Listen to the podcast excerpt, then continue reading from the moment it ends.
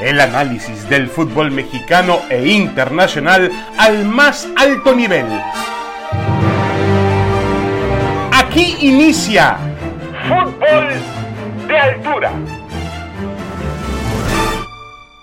Damas y caballeros, bienvenidos, bienvenidos. Aquí estamos en Fútbol de Altura, como todas las semanas, en compañía de Roberto Gómez Junco, Paco Gabriel de Anda. Hoy Paco no estará con nosotros, pero saludo con mucho gusto a Roberto Gómez Junco. Tenemos muchos temas de qué hablar. Roberto, ¿cómo estás? Bienvenido. Muy bien, David Faitelson, como siempre, un gusto compartir contigo este espacio. Bueno, tenemos ya la final del fútbol mexicano. Ya hablaremos eh, en el transcurso de este podcast de lo que significa la llegada de Toluca y Pachuca, de cómo dos equipos que a lo mejor no estaban en el panorama, quizá no pertenecían al panorama de los favoritos o había otros candidatos por encima de ellos, ha logrado meterse a la final del fútbol mexicano y, obviamente han, pues le han dado para mí una, característica esencial a este fútbol, donde no, yo no diría que un cualquiera puede ser campeón, pero cualquiera que haga las cosas con inteligencia, con, con eh, buena planeación, con calidad, con personalidad, puede aspirar al título del fútbol mexicano, cosa que en otras ligas del mundo quizá es privativo para, uno o un par de clubes. Pero bueno, ya hablaremos de ese tema. Roberto, ¿qué le falló al América en esta semifinal? Eh, el no rendir en dos partidos cruciales, por lo menos al nivel promedio en que había rendido durante 12 o 13 partidos, por no hablar del arranque que fue dubitativo, ¿no? Pero después hablamos de un América con los 10, 12 últimos partidos de la fase regular, más los dos de Puebla, pues altamente convincente, ¿no? No jugó a ese promedio y cometió algunos errores. Aún así podríamos decir que el América, en términos futbolísticos, no fue superado por el Toluca. El Toluca avanza con todo merecimiento porque supo responder en esos momentos cruciales y no cometió los errores que sí cometió el América. Entonces, ¿qué se le podría reprochar a este América que hasta que llegó con el partido ante Toluca, yo creo que indudablemente había sido el mejor equipo en el torneo, ¿no? Hasta ese momento.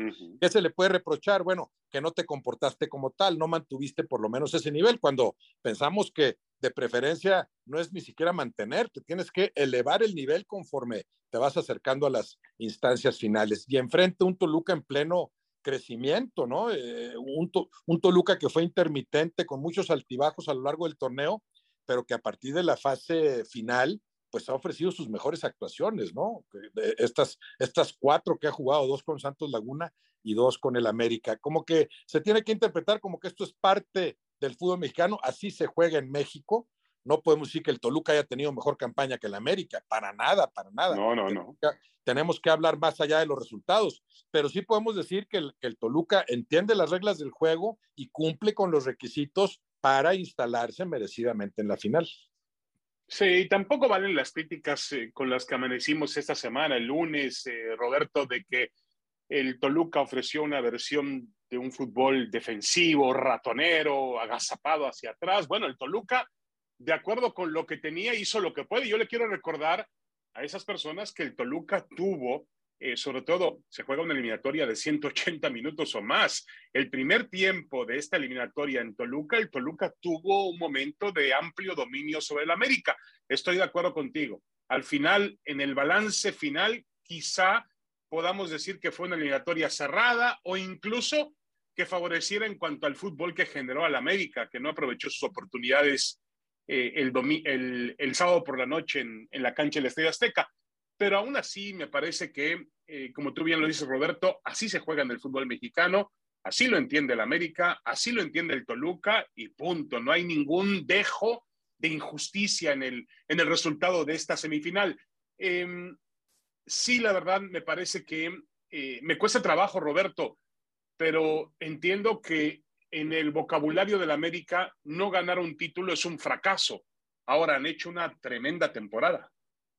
Claro, claro. Bueno, fracasaste en el intento de ser campeón, que es a lo, a lo que le apuntas y sobre todo le apunta el América. Eso es indudable, ¿no? En ese sentido fracasaste. Pero si consideras un fracaso los 21 partidos en los que fuiste el mejor equipo, se va a jugar una final, perfecto, y, se, y se, habrá que aplaudir al campeón, sobre todo si lo es eh, convincentemente, ¿no? Pero hasta ahorita, si alguien me pregunta qué equipo es el que mejor ha jugado después de 21 largas jornadas, el América. Entonces, no puedes decir, no puedes echar por labor de esa campaña. Es una gran campaña que si no redondeas con el título, sí, fracasaste en ese intento. Se equivocaría el América si dijera, no, hombre, otro fracaso y se tienen que ir cinco y se tiene que ir el técnico, imagínate, sería una, una barbaridad, ¿no? Hay que mantener a la mayoría del plantel, obviamente que sigue el técnico y él decidirá quién, qué, dos o tres movimientos puede hacer para, para darle todavía un salto de calidad a un equipo que jugó muy bien al fútbol. Y ahora, claro, el renglón anímico va a ser muy importante para Fernando Ortiz.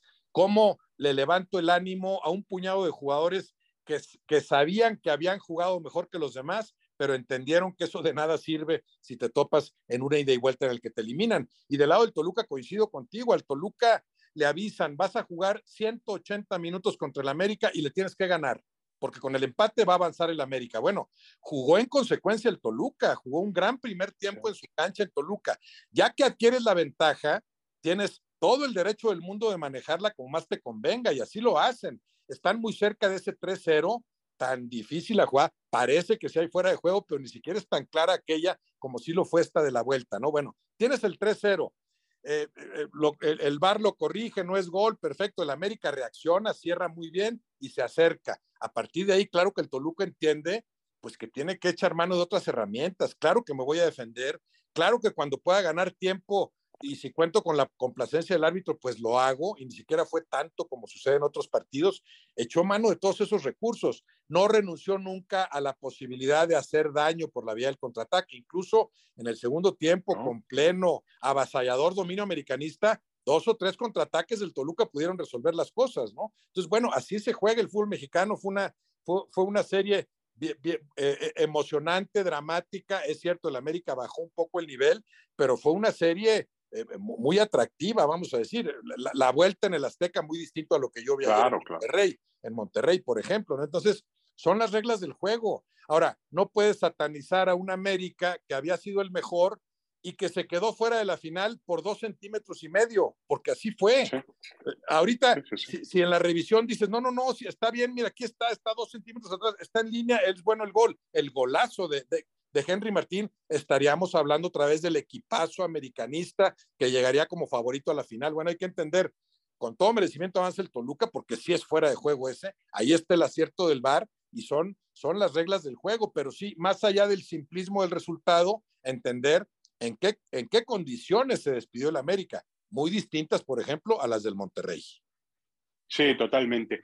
Y mira, Roberto, si, si analizamos eh, obviamente esa frase tuya de eh, todos saben cómo se juega el torneo en México, el América en los últimos cuatro torneos, bajo un sistema de liderato general, que no se juega, obviamente los equipos también pues afrontarían diferente el torneo de liga, no, no, no, no, no lo podemos establecer como que hubiese ocurrido, pero el América hubiese sido campeón en tres de los últimos cuatro torneos, incluyendo esos dos de, de Santiago Solari, donde el sí. equipo también fue el mejor durante el certamen regular. Es decir, eh, eh, pero en México se sabe cómo se juega. No, no, no, no, no es un secreto. Los equipos no. saben que tienen que estar al máximo en la liguilla y yo estoy de acuerdo contigo. El América no estuvo con el nivel que alguna vez eh, demostró dentro del torneo regular. Yo no sé si esa eliminatoria tan sencilla en cuartos de final, um, a, al final del día no terminó, Roberto,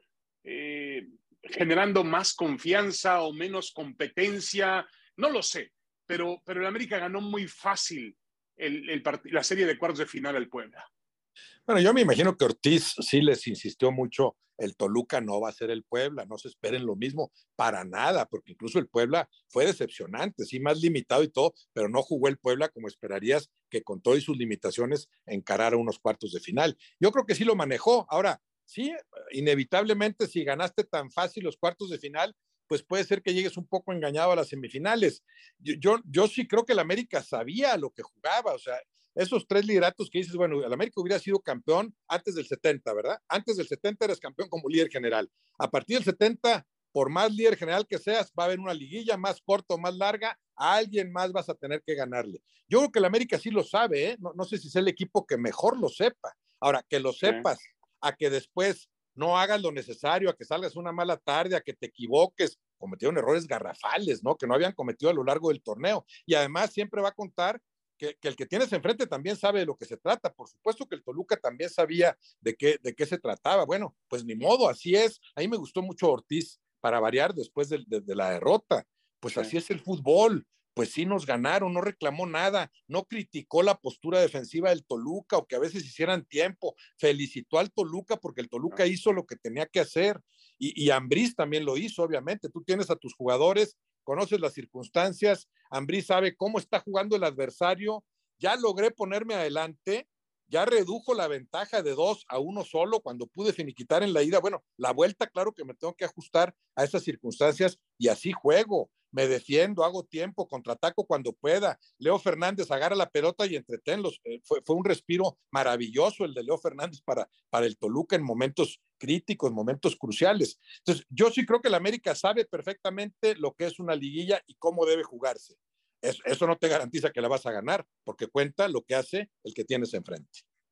Sí, y ya hablaremos un poco más adelante del Toluca, pero un equipo que era criticado por su defensa, al final se organizó, se organizó como ustedes quieran, echando el equipo hacia atrás, cediéndole metros al contrario, pero el Toluca se defendió bien en la cancha del Estadio Azteca. Mostró que además de ser un equipo ofensivo, también puede adaptarse de acuerdo a las circunstancias del juego y del rival. No le podíamos pedir al Toluca que saliera con banderas desplegadas eh, en la cancha del Azteca porque el América lo iba a golear hizo el partido más inteligente que pensó Nacho Ambriz que le iba a servir y al final lo ha logrado. Ahora, Roberto, eh, volviendo a esa jugada de los centímetros de, mm, de Henry Martín, que había además conseguido un golazo, hay que decirlo, el festejo había sido muy emocionante, eh, pero para eso está el VAR ahora. Eh, esa jugada, Roberto, con sin VAR, hubiese decretado que el América está en la final del fútbol mexicano. No, por supuesto, por supuesto, si ya lo habían dado por bueno, eso, no hay forma de anularlo en primera instancia. Probablemente ya en las repeticiones se han dicho, fíjate, este es fuera del lugar. Bueno, se sigue hablando del golazo, se sigue hablando del golazo de, Jared Borghetti en Torreón. Fue un golazo. Yo estábamos ahí, tú y yo, David, pues un golazo que en primera instancia dices, estará adelantado o no. Después la televisión te demuestra que estaba tres centímetros adelantado. Pues sí, no existía el VAR. Es, esto hay que reconocérselo al VAR tan criticado. Claro que el VAR hay que mejorarlo como herramienta, pero el VAR, por cada error que comete, que sigue cometiendo y que a veces resulta incomprensible, porque dice, oye, ahí tienes varias repeticiones. ¿Por qué con varias repeticiones de por medio sigues diciendo que es penal el que le marcas a, a favor al Pachuca, por ejemplo, ¿no? Después hablaremos de esa serie en donde Pachuca fue ampliamente superior, pero sí le regalan un penal. Bueno, ¿por qué lo sigues viendo como penal con tantas repeticiones? Criticamos esos, esos errores, pero por, pero, pero por cada uno de esos errores hay 10 aciertos. El VAR ha bajado el índice de errores arbitrales que inciden en un partido. Y este es un ejemplo muy claro. ¿Cuántos goles en la historia del fútbol mexicano no hubieran contado con VAR? Ahí está el VAR bien utilizado, que además en este caso fue muy rápido ¿eh? al árbitro, porque las jugadas de fuera del lugar ya le están diciendo al árbitro, tú ni vengas a verla, ya la vimos nosotros, sí, pusimos la línea, este es fuera de juego, anula el gol. No perdieron nada de tiempo, ¿eh? todavía seguía festejando Henry Martín y la gente, que eso es, eso es lo triste, vamos a decir, de estos casos, porque acabas con, imagínate la euforia de la gente, del jugador, no, no, no, dándole gracias al cielo, y minuto y medio después te dicen, ¿sabes qué? No fue gol regrésate, con todo, regrésate con todo tu festejo. Bueno, pero es, pero es buscar esa justicia en las decisiones arbitrales que, que, que, que impidan que, un equipo gane un partido con, con jugadas eh, ilegítimas o ilegales, ¿no? Sí, y hay algunas jugadas, Roberto, que son de interpretación. Yo entiendo una jugada en el, en, en el eh, área, una falta, a lo mejor tú lo puedes ver de alguna manera, yo lo veo de otra y el bar lo ve de otra. Pero en los fuera de lugar, es algo o está en fuera de lugar o no está en fuera de lugar. A veces las jugadas son muy rápidas, estoy de acuerdo contigo, el fútbol ha aumentado en velocidad y a veces los, los, em, los jueces laterales, los, los, los de banda, pues no alcanzan a tener una con precisión lo que ocurrió, como sucedió en esta jugada, que fueron centímetros. Para eso está la tecnología y bueno, ha funcionado de manera, de manera correcta, ¿no? A mí me, bueno, la, propia FIFA en el tema de los fuera de lugar, Roberto, si no me equivoco, para el Mundial de Fútbol, va a estrenar una tecnología en la cual ya ni siquiera se trata del bar, ¿no? No, no, no, ya la usan, ya la usan y viene a México también. ¿eh? Yo creo que para el siguiente torneo la vamos a ver en México. Ya automáticamente está la línea ahí, es como el, como el ojo de halcón en el tenis, ¿verdad? Aquí está la línea y te dice si está adelantado o no. Claro, claro, y, eso es muy bueno. Y fíjate, eh, aquí paradójicamente o, como ironía del fútbol, eh, si esta jugada, David, tú la mueves medio metro, o sea, a todos mueve los medio metros para adelante y para atrás, eh, eh, habría suficientes dudas como para decir, ni modo, es gol y déjalo, es gol, es gol porque está muy difícil de terminar. El hecho de que Henry Martín la línea, la mera línea, en la mera línea del área grande, ya olvídate la tecnología, ahí está la tecnología, está la línea del área grande, Henry Martín lo está pisando y el otro no. Si esa la recorres un metro, hubiera sido una jugada dificilísima, porque además, en primera instancia, ¿qué te dicen con respecto al VAR? Eh, tú lo diste por bueno, como no estoy seguro, se queda el gol. Aquí, aquí, por qué, aquí, ¿por qué estuvieron seguros? Por la línea, por esa referencia. Eso es increíble, pero, pero hubiera sido una jugada distinta, o sea, se pudo haber juzgado distinto. Aquí se juzga, bueno, perfectamente, perfectamente aplicado el, el VAR con, todo lo que le, le pudo doler al América, obviamente, ¿no? Sí, es verdad, en otras jugadas, en otra zona del campo, siempre buscamos la referencia al cambio de tono del pasto, del corte del pasto, también para, para, para, tratar de ayudarnos con respecto a una jugada que no tiene la mejor toma. Estoy de acuerdo contigo, aquí ayudó esto. Y también ayuda, Roberto, para bien o para mal, pero ayuda el hecho de que una, un sistema de arbitraje em, que no es independiente, que depende de una federación y que nosotros sabemos muy bien la influencia que tiene un equipo como el América en esa federación, eh, ayuda muy bien que, haya podido determinar esa jugada como fuera el lugar y realmente em, determinar que el América no iba a la gran final, porque eh, mucha gente dice, bueno, si el arbitraje, sabemos muy bien que hubo alguna época donde el arbitraje em, sí pudo en su momento apoyar al América. Yo creo que no ha sido así durante los últimos años, las últimas temporadas, ni tampoco se nota en el número de títulos que tiene el América. No, no, no. Si, si, fuese así, eh, arrasaría con los títulos.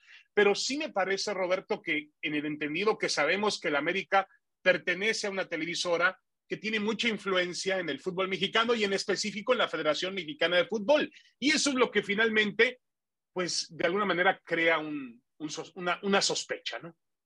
Sí, sí, sí, claro, claro. Sí, yo, yo sí creo que sucedió eso, pero creo que tiene también por lo menos 25 años de no suceder, ¿no? Porque después también, David, se ha dado la contraparte. Los grandes árbitros, yo te aseguro que muchas veces ante la duda, los grandes árbitros, sobre todo los árbitros con personalidad, ante la duda dicen, es en contra del América, para que no me digan que yo que el América, con todo lo que implica. Eso claro que habría, que habría que limpiarlo. Sí, claro. Yo pienso que un estado sano de cosas una televisora no tendría un equipo, y menos una televisora que tiene tal peso en el fútbol mexicano entero, no solo en un equipo. Pero con eso crecimos, con eso, con, eso nacimos, ¿no? Con Televisa y el América juntos. No sé si tengan 70 años o cuánto, pero prácticamente los que empezamos a ver fútbol ya lo vimos con el América perteneciendo a Televisa y con Televisa con una fuerza tremenda en la federación. No es el estado idóneo de cosas para nada, para nada. Pero ya que existe, bueno, qué bueno que se sea más transparente. Yo, yo no veo ningún título, sinceramente, que por la vía del arbitraje le hayan regalado al América. Y sí he visto en los últimos tiempos mucho esa tendencia que por otro lado es natural, es humana, comprensible. Tengo duda en esta, voy en contra del América para que nadie me diga que me faltan pantalones, ¿no? En este caso, ni siquiera fue de pantalones, pues este el bar, es inobjetable, ese, es fuera de juego, avísale al árbitro y pasamos a lo siguiente, ¿no? De acuerdo, de acuerdo. Eh, Roberto, para finalizar con ese segmento, nada más el Monterrey, que fue una decepción auténtica. No, no, yo vi al Monterrey mucho mejor jugando en Pachuca el jueves por la noche de lo que lo hizo en su estadio, a pesar de que Bucetich eh, colocó a, sus delanteros al frente, puso todo el arsenal ofensivo que tenía, con Berterame, con Aguirre, con Funes Mori. A final de cuentas, acumular delanteros no significa que el Monterrey iba a tener la capacidad de vulnerar a un equipo como el Pachuca, que fue eh, siempre, me parece a mí, eh, mucho más seguro en su fútbol que el propio Monterrey. No, claro, y, sobre todo si no tienes quien los abastezca, ¿para qué quiero a tres jugadores que nunca recibieron balones en condiciones cómodas, ¿verdad? Maxi Mesa muy flojo, los tres de arriba flojísimos también como, como víctimas de las, de las circunstancias. Sí, lo, pierden la ida, ¿no? Eh, y, y, da un gran primer tiempo en Pachuca. El problema fue cómo se derrumbó en el cierre, pero volvemos a lo mismo. Eh, son las circunstancias del juego. A veces los técnicos hablan de los imponderables, sí, no sabes si va a venir una tarjeta roja, si el balón pegó en el palo, si mi jugador falló un penal, me parece bien. Pero si uno de esos imponderables, algo que no tenías considerado, es que un jugador tuyo entre a la cancha y le dé una patada al rival en el, en, el pecho, el caso de Erika Aguirre, bueno, pues no, no, no, no, no estás entendiendo cómo se juega una, una instancia de esas. Esos son errores para mí de los imperdonables. No me parece imperdonable que Funes Mori falle un penal, eso es parte del juego, con el gran acierto de Ustari, que además se había equivocado al cometer la falta. Está bien, fallaste el penal, no pasa nada, o sea, es, es parte del juego. Esos son los imponderables, ¿no? Lo otro no es imponderable, tú no puedes cometer un error de ese tamaño y dejar a tu equipo con 10 hombres, porque eso fue fundamental se, añade un poco después la falla de Funes Mori, que es, bueno, circunstancial, normal, cosa, parte inherente del juego. Pero sigues 3-2. Después viene el penal, para mí muy cuestionable el 4-2, pero cuando ya el Pachuca arrollaba al Monterrey. Entonces el Monterrey se derrumba en esos 15 minutos finales y entonces la desventaja ya es tremenda. Es cierto, era misión imposible, pero por lo menos despídete con más dignidad. ¿no? Yo, yo me esperaba, yo decía, el, Pachuca está en la final, ¿verdad? No, no le vayan a apostar al Monterrey, pero sí esperaba un Monterrey que apretara, que metiera un gol en el primer tiempo, que le pusiera emoción al asunto. Para el Pachuca fue el de ayer un día de campo, un magnífico entrenamiento de cara a la final. Defendió bien, de hecho, renunció a los principios que ha enarbolado con Almada durante varios torneos, porque son tres goles de ventaja no me voy a desgastar, voy a acomodarme, descansa tú, Avilés Hurtado, tú descansa también, voy a defender y voy viendo qué pasa. Si me meten un gol, seguramente el Pachuca estaba preparado, meten un gol y voy a empezar a jugar distinto. Ve que, ve que conforme le cierra los espacios al Monterrey, el Monterrey se cierra solo las ideas, pues claro que así le sigue y termina siendo un día de campo, ya, un dominio estéril,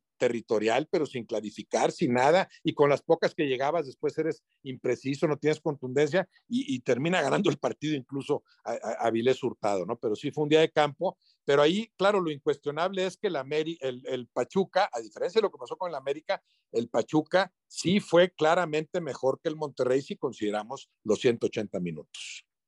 Sí, yo cuando vi la, la cara de Bucetich el jueves por la noche en la conferencia de prensa, perdónenme ustedes, pero sabía que todo estaba terminado, porque Bucetich sabía que había sido una debacle absoluta del equipo en los últimos minutos después de la expulsión. Raro en un equipo de Bucetich, ¿no? Porque si alguien sabe manejar esa situación de tiempos, de momentos, de circunstancias, ese es Víctor Manuel Bucetich, pero se le cayó el resultado, se le cayó el equipo y ya jamás pudo volver. Y es verdad, yo esperaba por lo menos em, el domingo por la noche algún viso de esperanza con Rayados, que metiera un gol y que fuese alentado por su fanaticada, no lo sé. Jamás estuvo de regreso Monterrey. Monterrey desapareció, eh, fue sepultado el, el, jueves por la noche y punto. Una de, las, em, de los planteles más caros en la historia del fútbol mexicano. Bueno, hacemos una pausa. y, sí, perdón. Bueno, y, cae un equipo que tiene varios torneos jugando muy bien, ¿verdad? El, Pachuca es un equipo, además, con un fútbol vistoso, espectacular. Yo sí, en, el tramo final del torneo, yo decía, el Pachuca es el que más se está acercando en cuanto al fútbol que juega al América. Correcto, y repite en la final. Enseguida hablamos de eso. Vamos a hacer una pequeña pausa en fútbol de altura y regresamos para hablar de los dos finalistas, Pachuca y Toluca.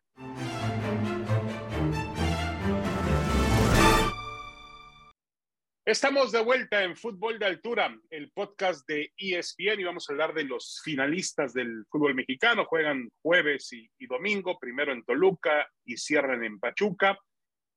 Em, a ver, aquí no se trata, me, me, parece, de qué equipo tiene más merecimiento. Los dos han llegado muy bien. El Toluca, hay que recordar toda la película del torneo. Vino el dominio del América a partir de la mitad del campeonato regular, un poquito antes pero el Toluca comenzó siendo el líder del campeonato, comenzó jugando bien al fútbol y comenzó mostrando que podía volver a ser ese equipo caliente en la humonera y ese equipo que tuviese personalidad cuando jugaba como, como visitante. Y la verdad es que Nacho Ambriz ha hecho un buen trabajo. Hay que recordar que al frente de este equipo está mm, un dueño, ya quedan pocos dueños físicos, diría yo. Es decir, lo de Valentín Díez es raro porque no hay una gran empresa alrededor del Toluca. Hay mucho dinero, sí, eso, eso estemos seguro, pero no hay una gran empresa y sigue siendo manejado el Toluca como, como un negocio familiar. No sé si un pasatiempo o un negocio familiar, pero lo maneja muy bien. Puso a Antonio Nael Solciña al frente de la parte deportiva.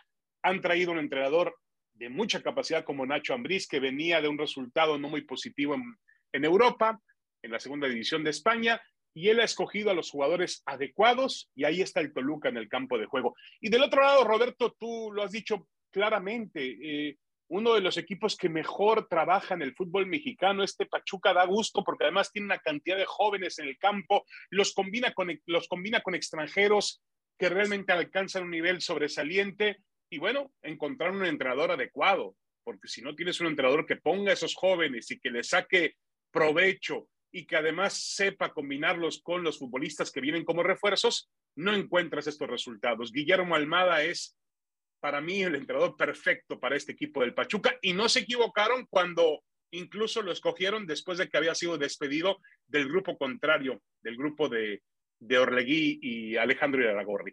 Eh, realmente, ¿qué equipo tiene más para ser campeón, Roberto? ¿Toluca o Pachuca?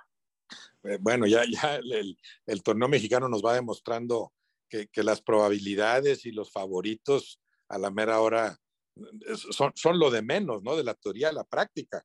En teoría, claro, el Pachuca cierra en su cancha, tiene más tiempo de jugar mejor, creo que es un favorito natural, pero ya no por el margen con el que veíamos, por ejemplo, al América por, encima del Toluca y, veamos lo que sucedió, ¿no? Entonces, sí, creo que es favorito el Pachuca, pero, pero en una serie muy, muy pareja, y ya no, ya no puedes hablar de 70-30 y de 80-20, ahora todo es de, de 60 y tantos a 30 y tantos o de 50 y tantos a 40 y tantos. Ya lo veo yo muy equilibrado. Sí pensaría primero en el Pachuca porque tiene más tiempo de dominar a lo que juega, ¿no? Lo de Toluca es un proceso distinto. Ahora, hay garantía de una excelente dirección técnica en ambos casos. Yo siempre digo que a un técnico le tienes que dar más tiempo y distintos planteles lo de Almada es extraordinario, pero había salido de Santos Laguna después de realizar un magnífico trabajo. Al Santos Laguna lo puso a competir por el título, a un Santos Laguna que para nada podía presumir de estar entre los cinco o seis mejores planteles, ¿no? Entonces, lo de Almada para nada es casual, como lo de Ambriz tampoco, cómo recuperó este equipo, lo que hizo en León en su momento, sabemos la experiencia que también adquirió cuando estuvo junto con Aguirre, eso es un técnico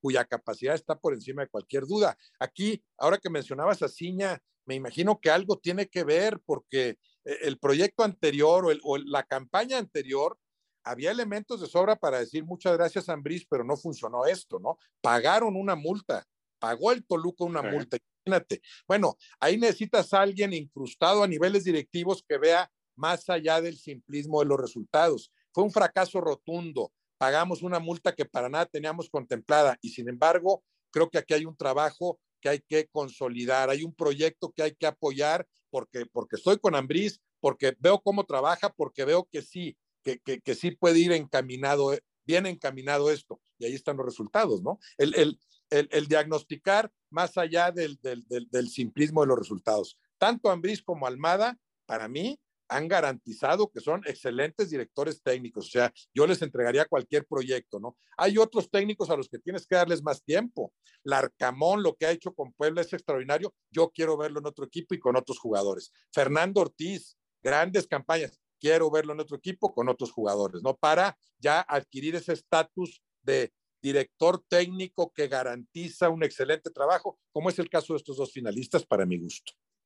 Sí, de acuerdo. Y al final del día eh, estamos hablando de dos entrenadores que a los cuales les gusta que sus equipos jueguen bien al fútbol.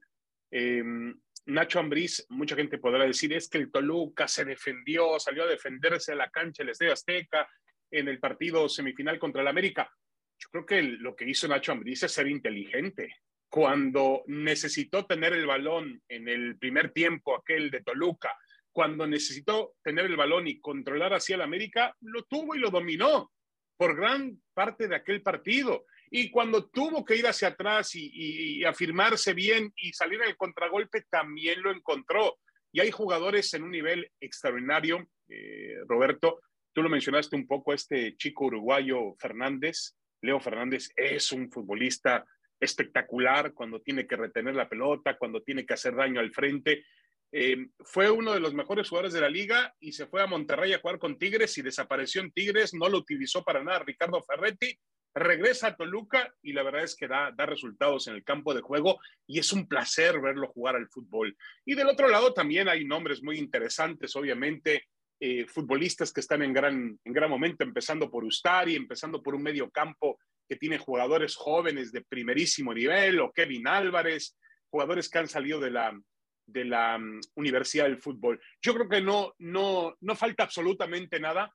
Tenemos todos los ingredientes para ver una gran final del fútbol mexicano. Entiendo, Roberto, que no es una final de categoría mediática, ¿no? El Toluca es un equipo que tiene su afición en el Estado de México y el Pachuca a duras penas llenaba su estadio en el torneo. Sí, sí, sí, bueno, son, si hablamos de poder de convocatoria con las mediciones que hay, pues ambos aspirarían a decir, yo soy el quinto equipo en, cuanto a poder de convocatoria y creo que no les alcanzaría, ¿no? Porque hablamos de cuatro que evidentemente, y en este orden, Chivas, América, Cruz Azul y Pumas, pues tienen, convocan a mucho más gente, ¿no? Entonces, en ese sentido sí no es tan mediática, pero en términos futbolísticos, por supuesto que es muy, que es muy atractiva, ¿no? Sí es sorprendente, más allá de que no sea mediática, además es sorprendente. No, no, no al inicio del torneo, que no mencionaba estos dos equipos. Hace, antes de empezar la liguilla, decías, bueno, pues la final puede ser América contra Pachuca, América contra Tigres, Monterrey contra Pachuca, si acaso e, e, eso podía estar en el, en el, en, el comentario, en el pronóstico, ¿no? Lo más sorprendente en este caso es lo del Toluca, obviamente, por la forma en la que ha sabido, en la que ha sabido cerrar. Pero en cuanto a potencial de ambos equipos, claro, está todo para, para, que, para que ofrezcan dos grandes partidos. A mí en términos generales me ha gustado la liguilla, como me gustó la fase regular del torneo, aunque no todos los partidos de liguilla, ¿verdad? Entonces yo quiero, yo quisiera que, este Toluca Pachuca de ida y vuelta, pues se pareciera más a lo que vimos en el, en, el Toluca América, en el Toluca Santos Laguna, e, en esa ida y vuelta, y no tanto en lo, que, en lo que acabamos de ver en Monterrey, por ejemplo, o también algunos lapsos flojos para mi gusto, eh, con el mismo Pachuca contra los Tigres, no fueron series tan vibrantes como si viene el Toluca de ofrecerlas, ¿no? Entonces, esperaría yo un fútbol así de, de, de más alto nivel, y, también me gusta lo que, lo que en parte mencionas, claro, tienes que defender a veces, como lo hizo Ambriz con el Toluca, pero son dos equipos eh, que, le dan preponderancia al, al, fútbol ofensivo. Ofensivo. En el caso del Toluca, poco a poco ha ido comprometiendo a Ambriz a Carlos González, tienes a Zambeso, Leo Fernández, Navarro como gran organizador en medio campo, o sea, la tendencia es ofensiva. Es más ofensivo el Pachuca porque tiene tiempo de dominar eso a lo que juega, ¿no? Pero sí, de salida me gusta que la postura, la, postura de ambos técnicos sí pretende ser la de tener el balón y jugar hacia el frente. Y para finalizar, Roberto, un tema que ya habíamos eh, tocado por encimita al inicio de este podcast, el, el asunto de que en el fútbol mexicano hay un equilibrio, hay una competencia, porque yo no creo que un cualquiera pueda ser campeón, pero cualquiera que realmente siga un plan adecuado, contrate al entrenador, tenga los futbolistas, ya estoy metiendo muchos requisitos, pero cualquiera que logre seguir ese, ese tipo de, de ideas y de situaciones puede llegar a aspirar a ser campeón. Lo voy a comparar con lo que pasa en otras ligas en el mundo. A ver, en España yo veo muchos equipos que tienen realmente un, plan maravilloso. Tienen, yo veo el Sevilla, por ejemplo, tiene instalaciones de primer nivel, tiene eh, fuerzas básicas, tiene dinero, tiene todo. Pero la realidad es que el Sevilla, para que sea campeón del fútbol español, pues tienen que pasar, tienen que pasar muchas cosas, muchísimas cosas. En México eso es más fácil, lo mismo pasa en Alemania con el Bayern Múnich, lo mismo pasa en Inglaterra y en Italia, donde son un puñado de equipos los que prácticamente dominan siempre los títulos, ni qué decir en el fútbol holandés, donde si no es el PSV es el Ajax. En México hay una mayor repartición de, esa, de esos títulos y me parece que eso es lo que hace finalmente atractiva nuestra liga, ¿no? Así como señalamos cosas malas, muy malas que existen, esta particularidad, Roberto, me parece que realmente eh, le da una esencia competitiva maravillosa y, obviamente también nos hace que todo el mundo estemos pensando quién va a ser el campeón. Eh, eh, no solamente se trata de invertir dinero, Tigres gastó muchísimo dinero, Rayados gastó muchísimo dinero, América también, Cruz Azul también, Chivas bajo su modelo gastó mucho dinero, Pumas gastó mucho dinero y miren quién llega a la final. Dos equipos que gastaron dinero, pero que lo hicieron de forma inteligente. Claro, bienvenido el equilibrio de fuerzas, que tiene mucho que ver con esto que mencionas. El equilibrio de fuerzas y luego esa parte buena del sistema de competencia, ¿no? No, no, no, no se corona el, el, primero en la tabla y ya. Y además hay un equilibrio. Entonces, eso hace que la puerta, la posibilidad de ser campeón eh, sea, sea, mucho más, mucho más amplia. Eso me parece, eso me parece bien. A mí, por supuesto que me encanta la liguilla para nada pensaría yo que debe ser campeón el que más puntos obtuvo. No, no, no. Ahora vamos a jugar tú contra mí, ida y vuelta, y te voy a eliminar. Y ese es el formato de una Copa del Mundo. Y en algún momento empieza a ser el formato de una Champions. Ahí tienen, ahí tienen que aparecer los grandes equipos. No por cuestión de resistencia, que después de un año yo tuve más puntos. No, vamos a meterle ese, ese, ese, ese extra de una liguilla que te obliga a, jugar a otro nivel. Eso me parece muy bueno. La liguilla, magnífica. Yo para nada quitaría lo de la liguilla. Sí, el problema es cuando el sistema de competencia ya no solo le abre la puerta al que quiere ser campeón, sino, sino ¿sabes qué? Los 18, 12 van a seguir aspirando. Eso, eso ya, ya raya en lo ridículo, ¿no? Eso ya es, y claro, es por el, por el dinero y lo que tú quieras. Eso sí se me hace un exceso, ¿no? Si, si van a ser los ocho primeros, para mí ya son muchos. Si fueran los seis primeros siempre, y de hecho ahora casualmente, bueno, todo quedó entre los seis primeros, ¿no? Sí creo que promueves un poquito más la búsqueda de la excelencia. Claro, después ya queda en cada equipo. Hay equipos para mí que evidentemente se benefician con esto de que la entrada sea para 12 porque ellos no aspiran a pelear por los cinco primeros lugares. Dicen, ah, son 12, nos podemos meter de panzazo, libramos el torneo y en la liguilla puede ser que le metamos un susto a alguno que sigamos avanzando, ¿no? O sea, y, ni siquiera podemos descartar ser campeones porque ya hubo un décimo que lo fue, ¿no? E, e, eso es lo que a mí me parece que está mal cuando así lo manejan algunos equipos. No es el caso actual ni de Toluca ni de Pachuca. Yo no me imagino al Toluca y al Pachuca al arranque de este torneo diciendo, son 12, no importa, tú con que te metas entre el 8, el 9, por ahí, no, no, no, son equipos que pelearon por los primeros lugares. Después, lo logras o no lo logras. Si está este aliciente reciente de, de, de, de lo que te sirve estar en los cuatro primeros, porque ya te brincas una instancia. Cuatro primeros lugares y los, y los cuartos de final los vas a jugar cerrando en tu cancha. Yo sí creo que tanto Pachuca como Toluca a eso le tiraron nada más lo consiguió el Pachuca como cuarto lugar, pero eh, eh, el problema es cuando un sistema de competencia tan laxo propicia la mediocridad en equipos que sí dicen, no necesito quedar arriba del 8, yo con el 8, el 9, con eso tengo para salvar el torneo, ¿no? Ahí ya es el, el, el, el nivel de exigencia que cada equipo se plantee. A mí me gustan los equipos que de salida les diga lo que les diga el sistema de competencia, van por los primeros lugares. Sí, y no olvidar lo que ya mencionaba Roberto, que el Toluca viene de pagar una multa por terminar entre los últimos lugares. Increíblemente. no hay, no, y, hoy está en la final del campeonato. Suele suceder, ¿eh? Suele suceder. Hemos tenido ejemplos eh, de equipos, pero venimos de una época donde el Atlas, que tenía 70 años sin campeonato, logró un título. Un poco antes Cruz Azul, que también tenía más de 20 años sin haber logrado el objetivo. Bueno, así es el fútbol mexicano. A mí me parece que esa, esa esencia, esa particularidad que tiene, lo hace muy atractivo. Obviamente, faltan muchas cosas por ajustar. Tú lo mencionas, los califican tantos equipos calificados a la fase final. El hecho de que no haya ascenso y descenso, que le da una tranquilidad a ciertos equipos, que le quita una presión competitiva, todos esos asuntos. Pero bueno, Roberto, em, ¿quién es tu favorito? Nos piden pronósticos para la... Yo sé que a ti no te gusta dar pronósticos, pero por lo menos porcentajes de favoritos para esta gran final. Yo creo que no llega a 60, pero veo cerca del 60 al Pachuca, te puedo decir 58, 42, nada más por decir algo, pero obviamente pues ese 42, si hiciste bueno un, un 25 30 ante el América, pues tu 42 ante el Pachuca, siendo el Toluca, lo puedes hacer, pero si, si se tratara de apostar, claro que me inclinaría por el Pachuca. yo creo que va a ser una final muy, muy cerrada y espero que sea una final además emotiva, bien jugada al fútbol eh, y que finalmente gane, más allá de que gane el Toluca, el Pachuca, gane el espectáculo. Créame que están los elementos puestos para poder verlo así. Eh, Roberto, ya nos vamos. Muchas gracias. Un abrazo, Roberto Mezunco. Gracias, David Faitelson. Igualmente un abrazo. Esto fue Fútbol de Altura, el podcast de ESPN.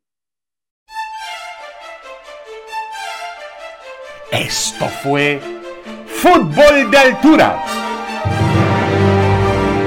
El análisis del fútbol mexicano e internacional al más alto nivel